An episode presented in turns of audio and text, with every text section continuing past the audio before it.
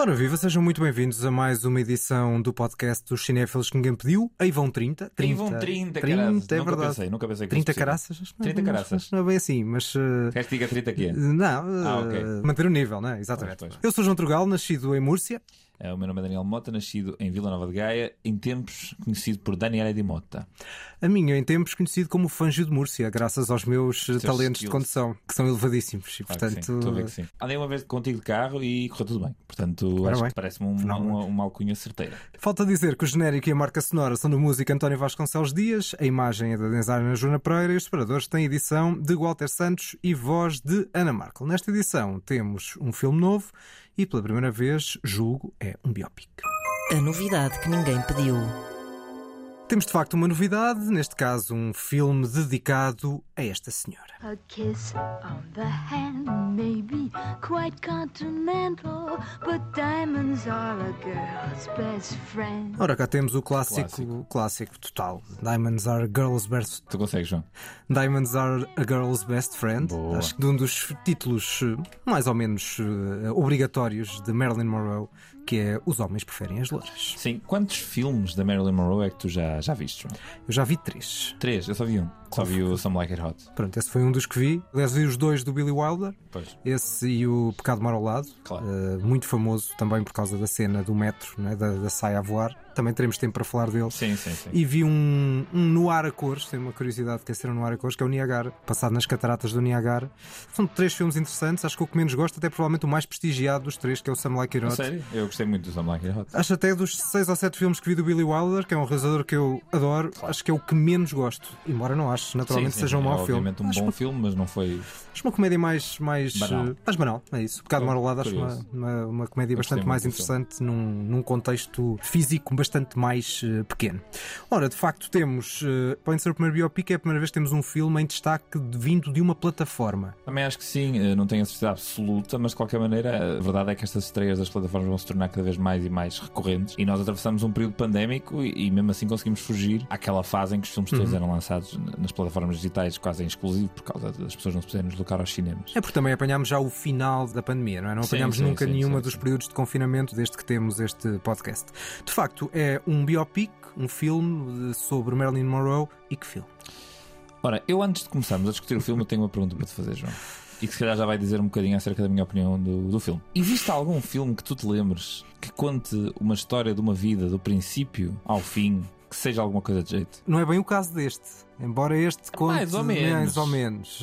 Só não mostra a Marilyn a nascer, de resto. Sim, mas podemos eh, concordar, eu acho, que este também não é propriamente o biopic convencional. Não é. Não é, Não é Não propriamente é. a história. Na verdade, não é um biopic convencional, mas de qualquer maneira, a vida de uma estrela de Hollywood, no caso a Marilyn Monroe, Norma Jean, seu nome de Uhum. batismo, vamos aqui ver a vida dela desde que ela basicamente é uma criança até que morre. Spoiler. Certo, exatamente. Sim, é isso, é, é seguro e, é- e há uma, uma evolução cronológica, embora acompanhada pelas memórias para trás. Para quem eh, nos ouviu poucas vezes ou não tem bem noção, nós fazemos de propósito para nunca saber o que é que Sim, o outro sim, eu acha do é que filme. João acha deste E eu também não, não sei o que é que tu achas e, portanto, eh, estamos um bocadinho aqui a palpar Esta terreno. minha primeira pergunta já, já indiciou. Certo, vou, e- eventualmente vou dizer a segunda coisa que também pode indiciar o que eu- é que eu achei sobre E eu filme. também vai, vai indiciar já. A maior parte destes filmes de plataforma há uma coisa que eu não gosto, que é a impossibilidade de os ver no cinema. Certo. No caso do Roma, por exemplo, Certo, houve. certo, certo. Houve exibição. eh, Exatamente, até o Don't Look Up, que foi um filme que nós não gostávamos muito, também houve possibilidade, aliás, ainda antes até da plataforma, de assistir eh, nos cinemas. Não é o caso deste. No entanto, o meu problema com este filme não é o facto de ele não ter sido possível ver no cinema, é o facto de ele poder ser visto de alguma maneira. Eu, eu, eu, na verdade, já estava mais ou menos à espera que tu não apreciasses muito este filme, porque este filme é de um realizador que nós já falamos eh, de um filme dele que tu odiaste bastante. Sim, sim, trouxe para uma lista não ver, inclusivamente, que é o Exato. assassinato, O assassinato de Jesse James. pelo cobarde Robert Ford. Tem algum gosto este homem por fazer filmes eh, sobre ícones americanos que falecem? Certo. Nesse caso, o, a morte já estava, Já no, estava no título. título. Exatamente. E esta também já sabemos que ela ia morrer Não eh, Sim. de forma trágica. né? E já agora, qual é? Estou a fazer estas perguntas todas para tentar introduzir, já que depois eu acho que acerca do filme nós vamos dizer coisas relativamente parecidas. Qual é tua, o teu grau de familiarização com a história da própria Marilyn Monroe?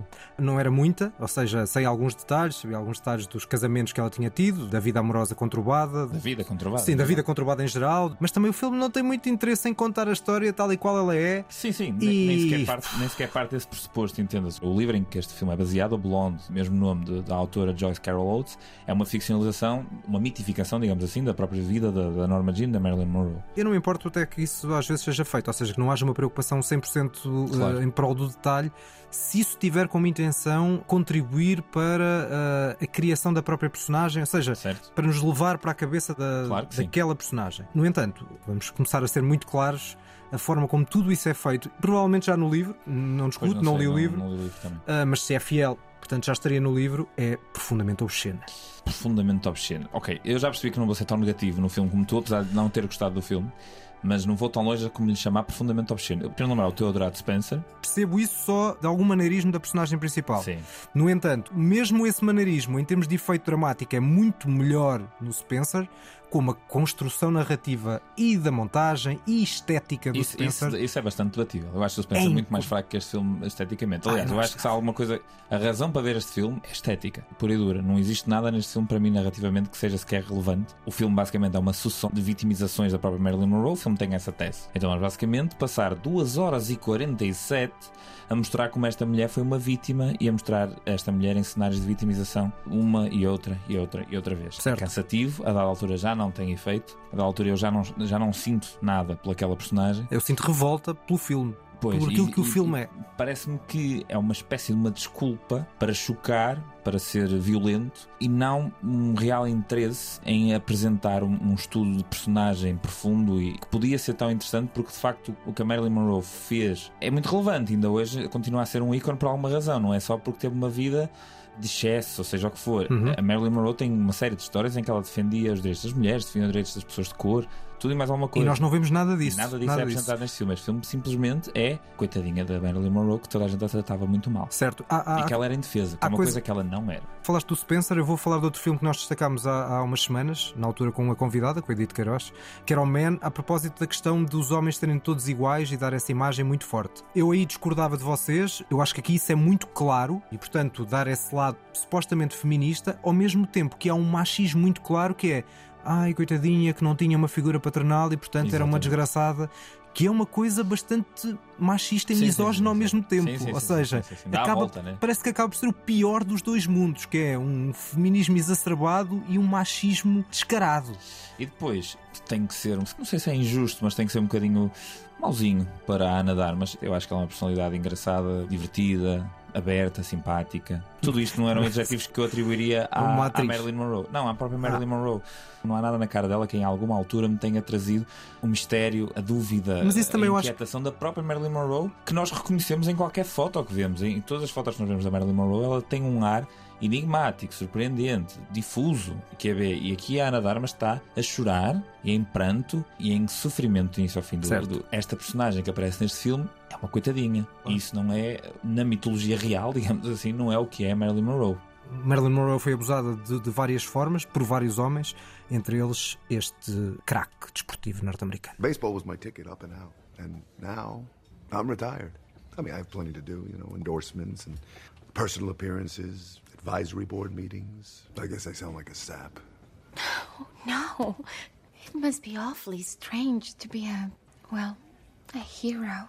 Cá temos Joe DiMaggio, que é de facto sequer é este. nomeado no filme. E essa não nomeação, curiosamente, bate certo com o facto das personagens serem basicamente vazias. Mas o caso do Arthur Miller, por sua vez, já é nomeado, é curioso. É nomeado, mas continua a ser uma caracterização completamente unidimensional de uma Certo. personagem. Ou seja, a partir do momento em que não existe também profundidade na própria personagem principal, que basicamente é uma vítima, e o filme que nos apresenta é, pois, ela é uma vítima porque não tinha pai. E acabou o filme. E é exatamente isso, E é exatamente. muito vazio. Ou seja, eu estava encantado pela avalanche. É curioso porque o Andrew Dominic descreveu este filme como uma avalanche de eventos e imagens. E de facto, o filme é uma avalanche de eventos e imagens, só que não tem neve. Sim, seja, exato. É uma avalanche, nós ouvimos a avalanche, nós vemos a avalanche, mas não está a acontecer nada. Não, e mesmo nesses momentos de. Ou seja, neste era uma conversa onde ela estaria supostamente a apaixonar-se por Joe DiMaggio. E tudo o que nós eh, associamos a uma certa mitologia da Marilyn Monroe era, como dizias, mistério, eh, uma mulher cativante e que não era propriamente abatida, frágil e Claro, triste, constantemente triste. Era uma mulher espalha-brasas de uma certa maneira, não é? Sim, dentro de, de uma certa ingenuidade, talvez. Também eram os papéis de Marilyn Monroe, fazia de Marilyn Monroe nos Exatamente. próprios filmes. Tinha um papel muito próximo em muitos, em muitos Ela era a sua filmes. própria personagem, ela construiu a Exatamente. sua própria personagem. Exatamente. E no entanto, o que nós vemos aqui não é nada disso. Ou seja, é uma figura muito menos misteriosa, eh, sempre em pranto, ou quando não está em pranto, também parece que está em pranto, como é, em, em cenas como esta. Ou seja, o filme apaga todos os traços positivos, apaga uma certa lutadora por causas. de- Ignora a de- força. a forma como ela se ergue em Hollywood, até elimina na parte final da carreira um filme que é feito já para cortar até com o estereótipo chamado Os Inadaptados, que eu nunca vi, tenho muita curiosidade em ver, embora ela já esteja numa fase particularmente difícil, psicologicamente abatida e, e, portanto, rumo à, à- à tragédia que marcou a final da vida dela. Esse filme não é referido, ou seja, parece uma forma de só encontrar o lado negativo desta figura. Sim, e da pior forma possível. sim, sim, sim. É muito miserabilista e é um bocadinho pornográfico até na forma como acaba por tratar o sofrimento, porque mesmo nas alturas Certo. em que estamos a ver momentos em que ela estaria supostamente feliz, o filme consegue abordá-los como se eles fossem chocantes e como se eles fossem reprováveis ou qualquer coisa do género. Enfim, eu estava pronto para adorar este filme. Nós temos opiniões diferentes. Eu acho o Andrew Dominic um realizador muito interessante. Fez ótimos documentários com o Nick Cave e com os Bad Seeds e etc. Eu gostei muito do assassinato de Jesse James pelo cobarde Robert Ford. Eu não gostei, atenção, eu não gostei muito, como sabes, até trouxe aqui para e não até ver. gostei do Kill- Killing Them Softly, que é o filme que ele fez pelo meio. No caso do, do Robert Ford, é um filme que eu acho a narrativa bastante pobre e muito limitada. Eh, É um filme muito cheio de si do ponto de vista estético, mas esteticamente há imagens boas e há momentos bons.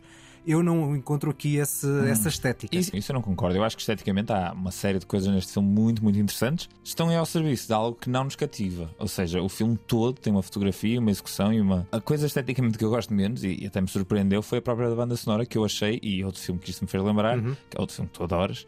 Este filme fez muito lembrar o Joker. Ah, e a banda sonora evoca imenso o Joker. Fosse, filme é tão fosse. miserabilista como o Joker e tão vazio de razão para ser mis- miserabilista como o próprio Joker. Nada disso. Aí é uma construção psicológica muito mais profunda do que, nesse- do que neste filme. Mas a, a propósito, já que estás a falar da parte estética, vou-te perguntar se gostas das cenas associadas a este som que nós vamos ouvir aqui.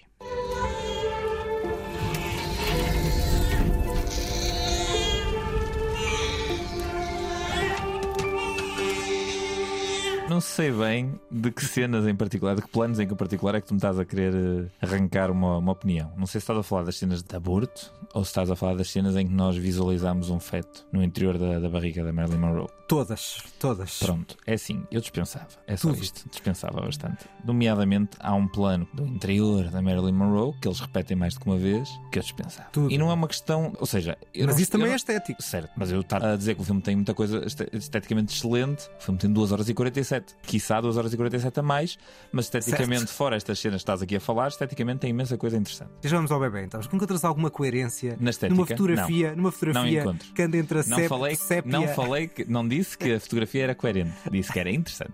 Disse que era experimental e é sem dúvida nenhuma impressionista, mas Sim, mas and- andar entre o preto e branco, a cor e o sépia... Em- tem coisas interessantes, n- não é bem por sorteio. Também, também não, sei- não é bem sorteio. Por acaso é curioso porque perguntaram ao, ao Andrew Dominic porque é que certas cenas estão em preto e branco, porque é que algumas estão em 4x3, porque é que algumas estão. E a resposta foi, e a "Não resposta- sei." E a resposta foi: fui escolhendo a que achei que se adequava melhor ao momento que estamos a retratar. É uma resposta válida. O filme pode ser experimental, em formatos e em, e em cor, o que ele quiser. Mas o problema não é o filme ser experimental. O problema é que a experimentação não está exatamente assente numa, numa base narrativa que seja sequer mutável. Ele, ele muda de cor e muda do, do preto e branco para cor e de aspecto, etc.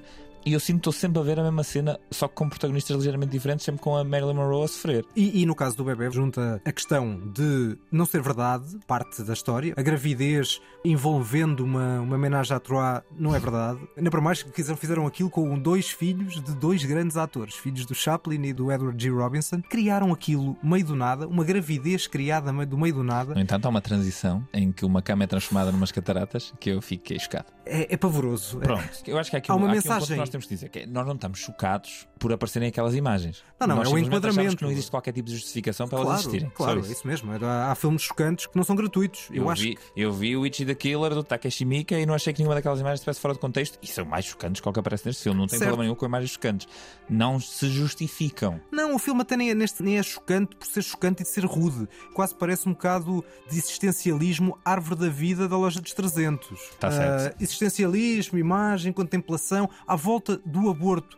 uma dada altura, aparentemente com uma mensagem muito reacionária, até. Sim. É uma afronta quase à própria Marilyn Monroe, quando há uma frase que ela diz, uma dada altura, numa sessão de cinema, que está a ver um filme dela, dando quase a entender: ah, valeu a pena que tive sucesso, o aborto afinal valeu a pena. Isso. Eh, Nós compreendemos que não é exatamente isso que o filme está a querer dizer, mas sim, mas isso, isso acontece. Sim, sim, sim. A mistura entre a a ausência do pai e os supostos remorsos de um aborto que não existiu são muito. No entanto, existem muitas vozes a erguerem-se, digamos assim, a defenderem que este filme até toma uma perspectiva um bocadinho anti-aborto. É o que eu estou a dizer. Pois. É para mostrar que o aborto é feito de uma forma leviana, Pois, que, claro. é, que é insultuoso. Ou seja, obviamente, cada mulher que faz um aborto não faz aquilo de forma eh, leviana. Certo. E uma dada altura, o filme dá quase a entender ai, a coitadinha da Marilyn Monroe que se arrependeu. Pois, eu vou-te deixar malhar no filme à vontade e dar eventualmente um 0 em 10. Eu não lhe vou dar um 0 em 10 nem um 1 em 10, porque volto a dizer, o filme tem uma série de momentos visualmente inspirados. Dito isto, Deixa-me só. há uma cena Sim, neste sim. filme que é possivelmente a pior cena que vamos ver este ano, que é um momento eternamente repetido em que a saia se levanta. Oh, feel the breeze from the subway? Isn't it delicious? Sort of cools the ankles, doesn't it? What do you think would be fun to do now? Cut! Mais uma valente aldrabice. Sendo aldrabice ou não, o que o Andrew Dominic resolve é: sabem este momento icónico? Vou fazer replay. Qual o jogo da bola deste fora de jogo de saia? E então vemos, eu acho que são 20 vezes, de 20 ângulos vezes? diferentes. Não sei, estou a tirar para o ar. Não há de estar muito longe disso, João. Vemos a primeira versão, vemos a segunda versão, passar um bocado de volta para trás, passar um bocado fica a cores, passar um bocado fica não sei o quê. E a desgraçada da saia da Marilyn de repente torna-se uma personagem com mais profundidade do que a própria Marilyn Monroe neste filme. Certo, e é aldrabice porque no próprio filme não, há, não se vê nada disto. Ou seja, isto está associado ao pecado mora ao lado e no filme o que nós vemos é eh, a parte de baixo das pernas dela. Não vemos sequer a saia a erguer-se. Portanto, é mais uma aldrabice que podia ter, ter alguma graça se fosse bem feita do ponto de vista da, da, E se estivesse rodeado de um filme mitologia, interessante? não é? Ou seja, daquela. O daquela... momento não, não transporta magia nenhuma, porque nenhum momento no filme para trás é sequer esta espécie de, o teu adorado, realismo mágico. Certo. Este momento aqui é mágico e de repente a gente, peraí, peraí, peraí, peraí. Mas este filme até agora foi tudo menos isto. Foi cruel, foi violento, foi agressivo, foi, quiçá, miserabilista e de repente é ser- Estou a tentar, estou a tentar amenizar um pouco aqui a, aqui a conversa. Força, força. E de repente o filme diz: Ah, toma lá um pouco de magia, um- uma brisa de ar fresco debaixo da perna de magia. E o que é que acontece? Cena a seguir, o marido está a dar um enxerto de porrada. Que é uma coisa que aconteceu na vida real. Na vida real, quando ela filmou esta cena, o marido saiu de trás da equipa de filmagens e pregou-lhe uma, uma chapada à frente de toda a equipa. E o filme, que é tão quase miserabilista, mesmo assim nem sequer teve coragem de apresentar isto assim. Apresentou quando ela chega a casa, etc. E apresenta, entre outros truques, com uma espécie de handicam, não sei se é assim, encostada à cara, sim, apontada sim, à sim. cara do Joe DiMaggio. Aquilo parece tudo truque e, do ponto de vista entre a montagem e algumas opções de realização, parece tudo ao calha. Sim, eu achei que havia, havia opções estéticas muito acertadas, mas para quem vir o filme, peço por favor que atentem ao último plano. Parece-me aquele momento em que, como eu já, já me aconteceu, que estou na sala de edição e estou de volta do final de seja o que for e de repente encontro uma coisa que não era suposto sequer aparecer lá nenhum e digo assim: ai, é mesmo isto, genial. E acho que foi isso que eles fizeram no fim deste filme. Enfim, o filme não fecha com chave de ouro. Nem abre, nem, Nem abre com chave de ouro. Nem no meio. Pronto. Nós queremos sempre gostar dos filmes, mas este não deu muita hipótese. Acho que estamos basicamente de acordo, embora não Ainda bem, porque na segunda parte já não vamos estar. Vamos ver. Não Vamos ver, vamos, vamos não ver, vamos. vamos Eu ver. fiz de propósito. Só para fechar, falaste há pouco da banda sonora, mas depois não desenvolvemos. É muito banal. É muito banal e o Nick Cave e o Warren Ellis fazem, Poça, fizeram coisas para. Tanta coisa boa. Olha, o Robert Ford, Sim. uma das coisas boas é de facto a banda sonora Eles parece deles. que pegaram em dois acordes que entraram no Ghostin, no disco do Nick Cave, que parece-me basicamente a estética sonora parece-me igual, e colaram aqui. O que é que eu também acho? Não sei quanto mais é que eles podem ter inventado. O filme tem uma nota do início ao fim, portanto eles têm uma nota do início ao fim na banda sonora. Certo. Eh, Há um momento onde o filme muda um bocadinho de tom, abandona essa banda sonora original feita para eles os dois e recupera efetivamente parte da música do Nick Cave nesses discos de psicoterapia.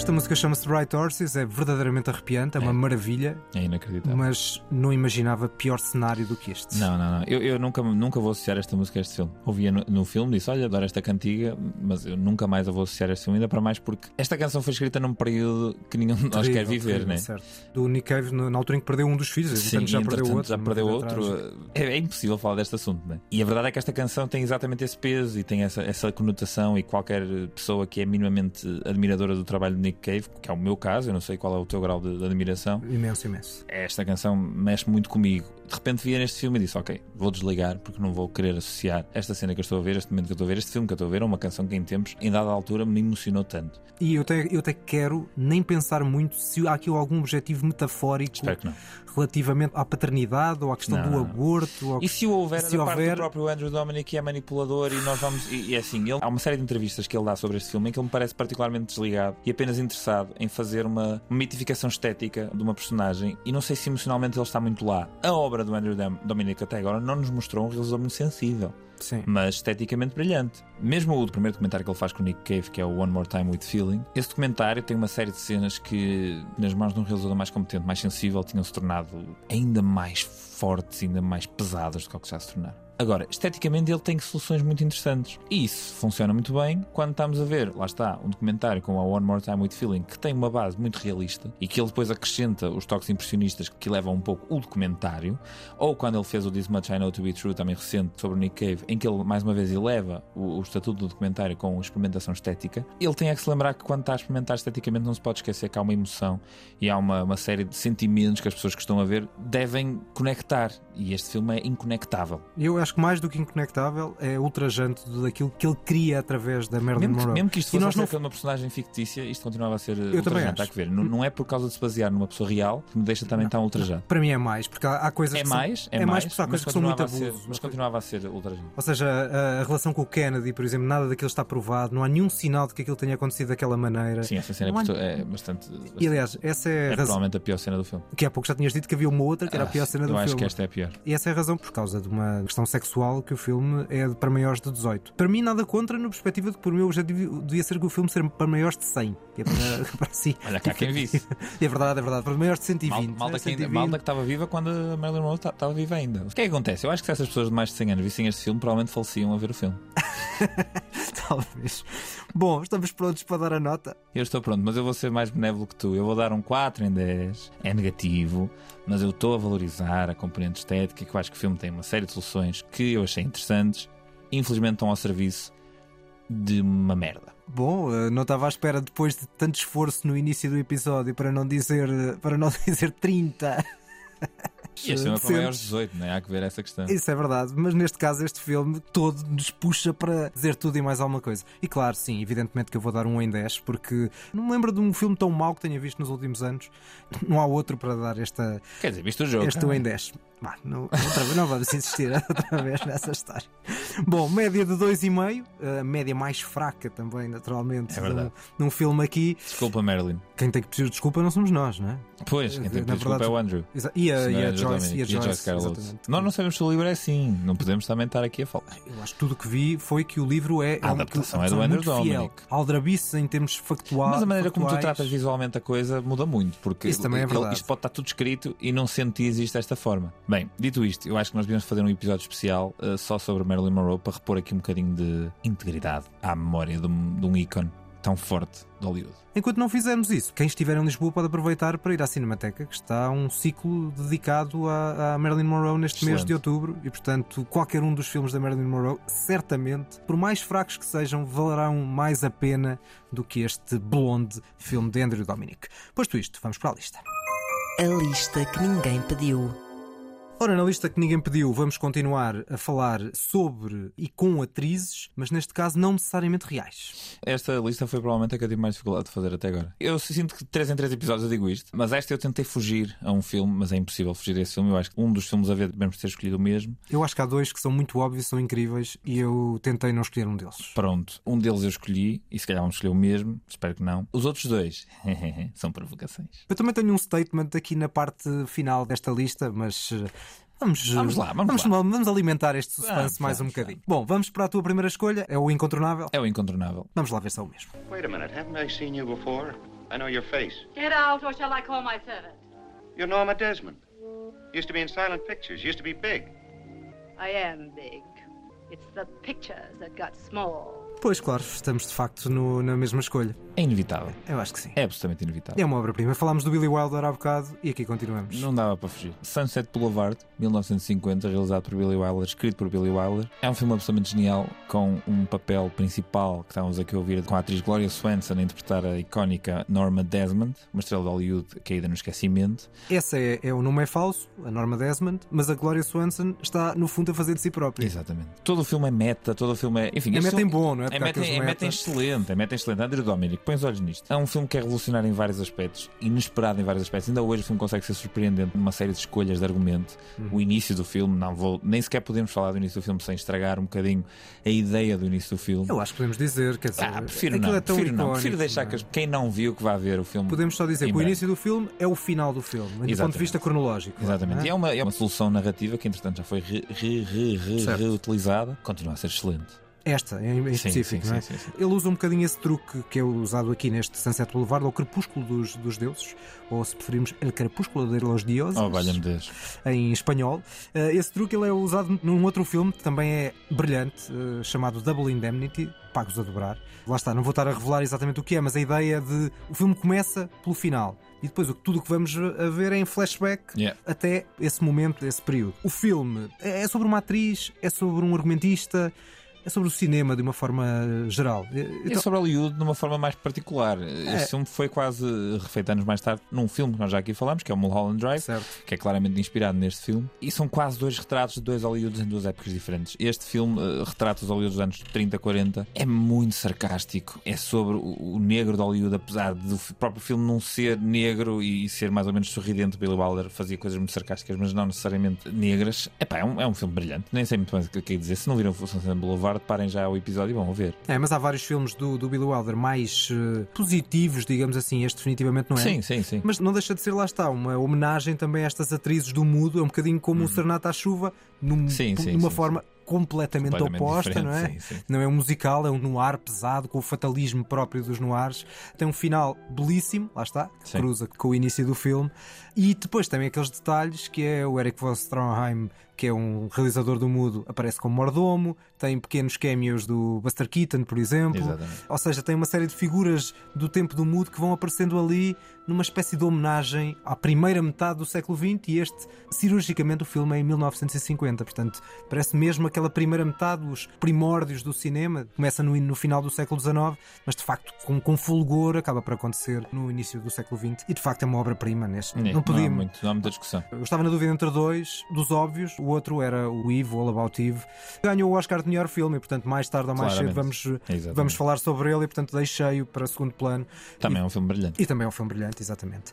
E vamos para a tua segunda escolha, porque a minha primeira já foi. Pronto, e agora vai começar a controvérsia. Eu escolhi um filme que, pelo visto, na altura foi muito adorado e. Eu, entretanto, falo com mais e mais e mais pessoas e elas odeiam este filme. Eu já não o adoro como o adorei em tempos, mas trouxe para ver, porque não me importo de defender este filme, percebem? Isso é para o auditório e é para mim também em particular? É ou- para, o- é para o Nuno Galopim de há uns quantos episódios atrás também.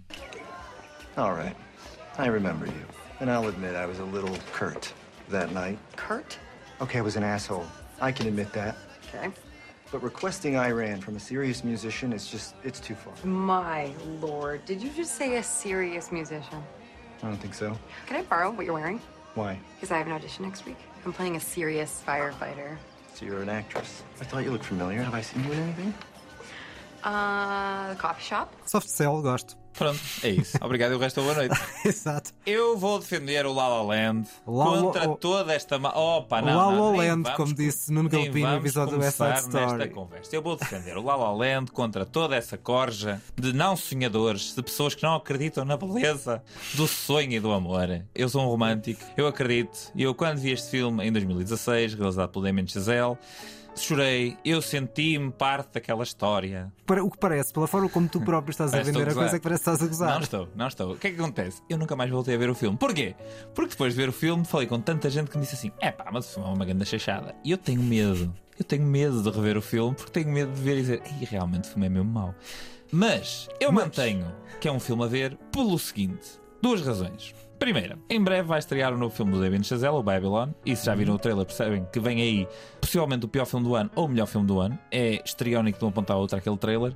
E eu acho, segunda razão, que o Damien Chazelle é de facto um realizador muito competente e acho que este filme tem várias cenas extremamente bem feitas e acho que isso é quase indiscutível, apesar de poder argumentar que o filme é muito básico. Eu percebo que o filme possa apelar a um lado um bocado romântico ao parolo e as Isso. pessoas não adoram. Boa, boa, boa. Eu Tu- tu percebo, próprio- eu percebo. Assim escuso de falar. Eu sei, eu percebo tudo. No entanto, eu não me acabou a esquecer que a minha experiência de ver este filme a primeira vez foi emocional. Ao meu lado direito estava uma senhora que sacou do seu iPad e tirou uma foto ao com flash. Emocionou-me. não menti. E pronto, eu agora onde essa senhora? é- Emocionou-me, porque eu pensei, a senhora nunca teve tão emocionada, teve que sacar do seu iPad, quinta geração, para sacar uma foto com flash, numa cena completamente escura em que eles estão a, a dançar no meio das estrelas. Enfim, você nunca parou. Mas pronto, eu Uma- uma de muitas, continuo não é? a achar que este filme tem extremo, extremo, extremo, extremo, extremo interesse. Logo com muitas sequências bem feitas. A sequência inicial é bem feita. Parece o- parece o início de Oculto. O Damien Chazelle... oh, Meu Deus. De novela. O Chazelle... o Damien Chazelle, por alguma razão, é o realizador mais jovem sempre a vencer o Oscar. O Moonlight é melhor? É. É assim tão bom? Também não. Eu não acho Moonlight um filme assim tão genial. Eu também não acho uma obra-prima, mas ao pé desta é uma obra-prima. E bem, o La La Land ao pé do Blonde é uma obra-prima também. É não pá, pura. Ah, Andamos ok, aqui. ok, ok, ok, ok. Pensei que estava a dizer que era ao contrário. Não, não, não, não. Anda ao pé do Blonde é é bem. pior que tudo. E é um filme a ver. Não acho que seja de todo um filme a não ver. E se tu trouxeste este filme para não ver, eu juro que vou aí Não e trouxe. prego um sopapo. Não trouxe, mas também não me lembrei, não é? Mas É esquecível, pronto. Mas seja. não traria, Mas e já vais Tem uma série de sequências bastante bem executadas e acho que vale a pena. Dito isto, eu já chatei a QB, o auditório cinéfilo. Preparem-se para a minha escolha a não ver. Bom, eh, tu já fizeste muitas vezes isso, que é trazer filmes a não ver que são polémica total, não é? Ah, mas La La Land eu acho que não é uma coisa. Não estou, não divide estou. Muitas estou opiniões. na altura, o início da recepção do filme foi tipo: isto é a obra-prima. Agora, eu acho que há pouca gente que não gosta muito de musicais que tenha gostado efetivamente. Eu acho que aquilo é total- totalmente para quem gosta de musicais. Quem não Talvez, gosta. talvez. Eu aprecio musicais, portanto, se calhar também sou o público-alvo. Pois é, isso eu de todo não sou. E mesmo dentro de musicais, o West Side Story do Spielberg para mim é muito Uhum. Sim, sim, melhor sim. filme do que este. Mas aí concordamos. Do que o La La Land. Mas aí concordamos. Bom, vamos para a minha escolha, segunda escolha, e curiosamente, vamos continuar por Hollywood. I don't believe this. My my crazy assistant just bled on my $12,000 couch. I'm sorry, I'll pay for Go to the kitchen and get Perrier and bleach and Google the best way to get rid of a stain. I, I pick you up off the street, I give you money so you can be late for work and have your period on my furniture. Do you think that Carrie Fisher, do, do you think Nicole Kidman and Halle Berry have scary little animals working for them? O que é isto, João? Sabes quem é esta atriz que nós estamos a ouvir? Não. Grande papel de Julian Moore neste filme. Isto é o Still Alice? Não. Ah. Alice é muito mais aborrecido. É um bocadinho. Olha, de um realizador que temos trazido muito nas últimos, nos últimos episódios e que foi trazido inclusivamente pela nossa convidada Edith Queiroz. Ah, isto é o Maps to the Stars. Precisamente. E a Julian Moore é uma Não vi. estrela. Visto se calhar tinha escolhido em vez de La La Land, não sei. Não sabe, exatamente. Uh, Mas pronto, assim ainda bem, porque senão também já viste o que era se trouxéssemos os dois as Não, mesmas isso- isso- escolhas. Imagina-se. As escolhas Há- foram iguais. Há de haver uma vez que vamos escolher as três coisas iguais. Não sei dois, as três coisas iguais. Não sei, é demasiada coincidência. Ah, mas nós somos isso. capazes. É, nós somos sim, mas é, mas é um. Até porque às vezes nós fazemos aquele desafio que é não terá que ele vai levar, e assim, Pois, e depois é às vezes não, não traz nenhum, Sim, não é? sim, sim. De facto, estamos nos bastidores de Hollywood e acaba por ser um bocadinho essa a base, e nenhum, exceto a, a Gloria Swanson, mas de uma via diferente, é uma, uma, É uma atriz real. real. Exatamente. Mas pronto, aí também está a fazer um, um papel ficcional com base nela própria. E aqui também é de facto uma- um filme ficcional. O argumentista, o Bruce Wagner, usou eh, referências de coisas completamente fora que ele viu em Hollywood para o Cronenberg criar um filme muito sarcástico sobre Hollywood, naquela fase em que o Cronenberg já estava um bocadinho amestrado e para mim em bom. Ou seja, continuava a ser cáustico que chegue, eh, mas já não estava tão freak como noutras alturas, que para mim é- muitas vezes era freakalhice a mais. Aqui, a Julianne Moore é uma atriz eh, decadente, digamos assim, e depois também vemos um jovem, que é uma pequena estrela em ascensão, eh, que está ali numa cura de toxicodependência. Mas o filme movimenta-se um bocadinho, não é só sobre eles. A Julianne Moore é a atriz principal, foi premiada em Cannes, eh, mas à volta dos bastidores de Hollywood temos um motorista que é Robert Pattinson, também temos a Mia Wasikowska, que nós ouvimos aqui neste diálogo, é assistente da Julianne Moore, e acho que o filme consegue de facto dar-nos esse lado cáustico com um humor quase a irmãos Coen.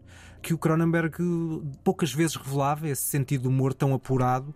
Eu acho que não é uma obra-prima, não é um grande filme, não é sequer nem de perto o melhor filme do Cronenberg, mas foi um filme muito pouco visto e eu acho que é um filme interessante que passou bastante ao lado, apesar de ter ganho esta, este prémio de representação em Cannes, ganhou também o prémio de banda sonora, a banda sonora do Howard Shore é bastante interessante. Acho que é um filme que vale, vale bastante a pena e para fãs de Cronenberg, para quem este filme passou ao lado, acho que é um bom momento para, para verem este filme. Eu, como fã do Cronenberg, devia ter visto isto. Mas pronto, agora está na lista, está na watchlist, que nunca mais acaba. Exatamente, mais um para essa lista. Bom, vamos para os filmes a não ver, então vais lançar a polémica, não é? Este filme ganhou o Oscar de melhor filme. Tem uma atriz em comum com La La Land e pronto, eu nunca vou perceber. Nunca vou perceber. So you're not a great actor. Who cares? You're much more than that. You tower over these other theater douchebags. You're a movie star, man. You're a global force. Don't you get it? You spent your whole life building a bank account and a reputation, and you blew both. Good for you. Fuck it. We'll make a comeback. They're waiting for something huge. Filme? Pai, eu já devia, eu devia saber. Um cheirinhozinho a pesadelo ao filme. Não, não devo achar nada disso, mas estou completamente às escuras, porque é a Emma Stone que foi entrar A Emma no filme. Stone entra no filme, não é a personagem principal. Eu aqui fiz uma pequena tangente. A personagem principal não é a atriz, a personagem principal é um ator, mas a Emma Stone é atriz também no filme e, e entra na, na peça que este ator está a encenar neste filme. Que Tem assim um cheirinho a pesadelo. Um, um realizador que, que é raro não ser pesadelo e que agora vai lançar um filme que, pelo visto, é o mais pesadelo de todos. E ganhou o Oscar de melhor E filme. ganha o Oscar de melhor filme. E no ano a seguir, este realizador ganhou o Oscar de melhor realizador. Ah, é o Birdman. É o Birdman.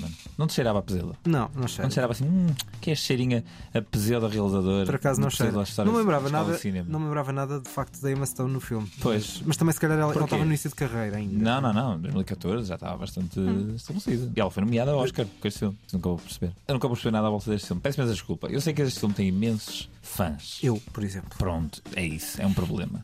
Temos que falar. O que é que sucede? Este filme tem eh, a profundidade narrativa. Eu sei que nós acabamos de falar do Blonde, que é muito pior que o Birdman. Pá, malta, desculpem. Este filme é melhor que o Blonde. Pronto, mas para mim é não ver porquê. Porque parem de dar dinheiro ao Inharrito para fazer filmes de escola de cinema, mas com dinheiro e atores. Isto é um filme de um gajo que acabou de sair da escola de cinema e disse: Olha, sabem o que é que eu curto? Curto uns planos de sequência, assim, bué de maratos, estás a ver? E vou fazer um grande filme em plano de sequência. Quem é essa imitação que estás a tentar fazer? É várias pessoas que eu conhecia longo da minha vida. E é uma chachada. Este filme não põe ponta para onde se lhe pegue. Não há uma caracterização interessante. O filme traz a si próprio, nesta cena que eu acabei de ter aqui, é um filme com uma soberba acerca do que é que o público quer, que nunca mais acaba. Como é que tu não há- Michael Keaton é Nem um a- excelente ator, super desaproveitado. Nem a Tem- transformação do Batman em Birdman e a, e a Que é que- carreira, mas que uma piada espécie é quase. que isso tem? Que gênio é que isso tem? Que inteligência é que isso tem? Não, não, pode não ter um gênio por si, mas a forma como é criado, ou seja, e como os diálogos são feitos à volta de um ator que estava caído em desgraça, que evidentemente não há. Não é o caso do Michael Keaton? a metáfora- não, por acaso era, porque Não o, é. uma- o Michael Keaton até aí tinha desaparecido desde o Batman, praticamente. Aliás, Que o- exagero. Essa, essa, O, o essa- Michael Keaton deve ter feito mais filmes desde aí conhecidos, com projeção mediática, do que entre o, o segundo Batman Tudo e bem, mas 2014. parece que isso, portanto, é um pressuposto de qualidade. É interessante. Não. É interessante reabilitar um ator, e um ator que eu acho interessante. E que Eu acho um ator interessante, mas não é, ele é bom apesar do filme. Depois entrou noutro filme que tu também adoras, que é o Spotlight. Pronto, mas Spotlight é melhor que o Birdman. Arranjamos sempre uma forma de descer, não é? Sim. uma gradação. é? O que é que acontece? Eu percebo a questão do truque do, do plano de Eu acho o mas Revenant é, melhor que isto. É bastante. eu Acho o Revenant acho- muito melhor que o Birdman. Eh, E não eh, gostei do Birdman. E as personagens, por acaso não lembro da Emma Stone, mas lembro-me, por exemplo, do, Do Edward Norton. do Edward Norton, acho que é um bastante bom secundário. A, a crítica, nós temos ali uma, uma crítica de teatro, que é um Essa estereótipo. cena. Ah, essa é ótimo, é um estereótipo. É terrível. É muito bem então, feito. sabe, sabes o que é que isto é? Isto é um realizador a dizer: Sabem porque é que vocês não gostam do que eu faço? Porque vocês não percebem que eu faço alta arte. Mas eu não acho e que vocês seja não nada percebem. Tomem seus burros. E isto é ridículo. Eu acho é que o Daniel Mota está a ser, eh, neste episódio, o que essa crítica de teatro é no Birdman. Não, ele acha que nós somos burros. O Inharrita acha que toda a gente é burra. E acha que só ele é que é o brilhante inteligente. E pelos vistos, no filme dele é o extremo disso. Em que a personagem principal um é uma espécie. Inharrito. Oh, Chama-se Bardo. E depois, claro, tem um subtítulo gigante. Porque, olha para mim, sou Inharrito e gosto de masturbar o meu intelecto. Este jovem realizador, que é muito fraco e que sempre foi fraco e vai sempre ser fraco, tem aqui, para mim, o pior filme dele. Bom, eh, acho que está visto. eh, Podem insultar Daniel Mota mais uma vez. eh, À vontade. Fica aqui a grande divergência. Eu vou fechar este conjunto de filmes a não ver, estes dois filmes, com a minha escolha, e é um statement. Vai ser simples, rápido e, no fundo, acho que condensa bem o que Adorava nós que um falamos filme que eu gostasse. Pá. Não é. Garanto-te que não é. Se eu tiver visto. Também garanto que viste. Como vais perceber, é um statement.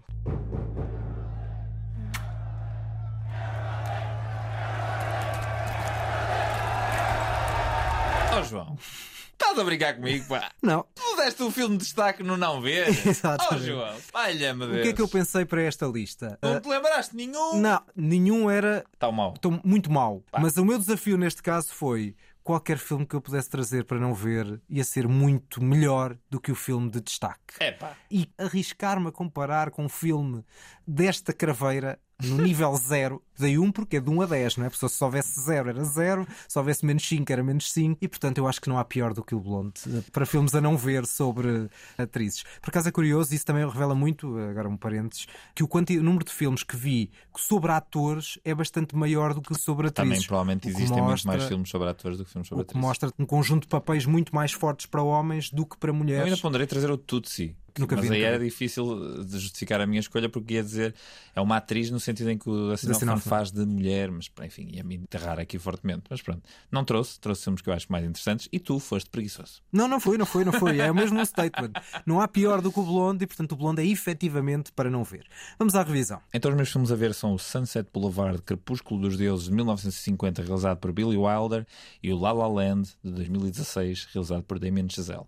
Partilhamos o filme do Billy Wilder e o outro que eu trouxe para ver, a não perder, é o Mapas para as Estrelas, Maps to the Stars, de 2014, de David Cronenberg. Eu agora vou respirar fundo para dizer isto. O filme a não ver que eu trouxe é o Birdman or The Unexpected Virtue of Ignorance, ou em português Birdman ou a Inesperada Virtude da Ignorância, de 2014, realizado por Alejandro González Inharrito. Vejam, o título é um pouco pseudo, mas é talvez o melhor ou um dos melhores filmes de Inharrito, portanto não percam este Birdman, não liguem ao que diz o Daniel Mota, mesmo para não ver é de facto o Blonde e com isto fechamos esta, esta lista com o filme de Andrew Dominic dedicado a Marilyn Monroe. E vamos para as notas finais. O toca e foge que ninguém pediu.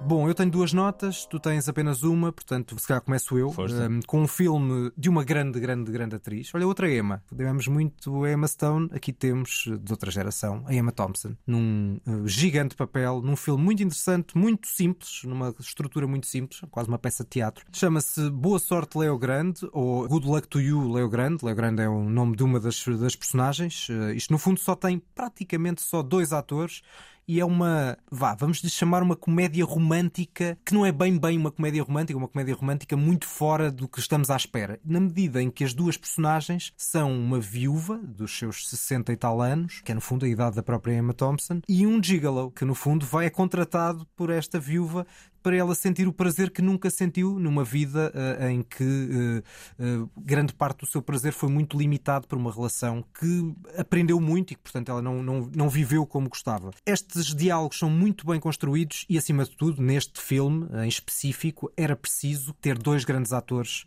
para desempenhar estes dois papéis. Não só Emma Thompson é brilhante, como Daryl McCormack, que é do Peaky Blinders, está aqui bastante bem. Um ator muito menos conhecido, para mim, que praticamente não vejo séries, então eu nunca o tinha visto. Para além dessa dos diálogos e de uma certa leveza, acaba por refletir sobre a prostituição, sobre o desejo, sobre as convenções familiares. A uma dada altura, o filme, para além de não ser nada pretencioso, não tem objetivo nenhum de te encaminhar para um rumo, nenhum tipo de pretensões moralistas. A uma dada altura, pode parecer que já começa a cair num melodramatismo excessivo, num registro demasiado melodramático, mas depois entra, tem talvez a melhor cena do filme, quando o filme sai daquele quarto de hotel onde tudo se passa para um segundo cenário e entra uma terceira personagem e o filme ganha ali uma, uma outra força e é um grande papel da Emma Thompson que envolve uma exposição do corpo para a idade que tem uh, muito interessante e que ela encarna, eu acho que dificilmente haveria uma, uma atriz que fizesse um melhor papel uh, a partir desta personagem. Muito bem, uh, o meu filme é um bocadinho mais interessante. Eu, no meio desta, deste corrupio que foram as últimas semanas da minha vida, só consegui. Andaste em turnê, filmes. convém dizer, não é? Andei em turnê pelos Estados Unidos, é verdade. Daí o caos do último episódio. Exatamente. No meio dessa turnê toda, a única coisa que eu consegui ver foi um filme que eu pensei, vou ver um filme para não adormecer no avião. Uh, e então vi o Bullet Train de 2022, Parecia péssimo. realizado por David Leitch, com o Brad Pitt no papel principal. Realizado por quem? David Leitch, Ah, é que parece David Lynch. quem dera. O que é que sucede? É giro. É um filme de ação competente, com bons momentos. Quer ser o Tarantino, não é. Quer ser o Fincher Baltimore, não é. Quer ser o John Wick, também não é. É um filme engraçado, que me entreteve e que não me, não me deixou adormecer.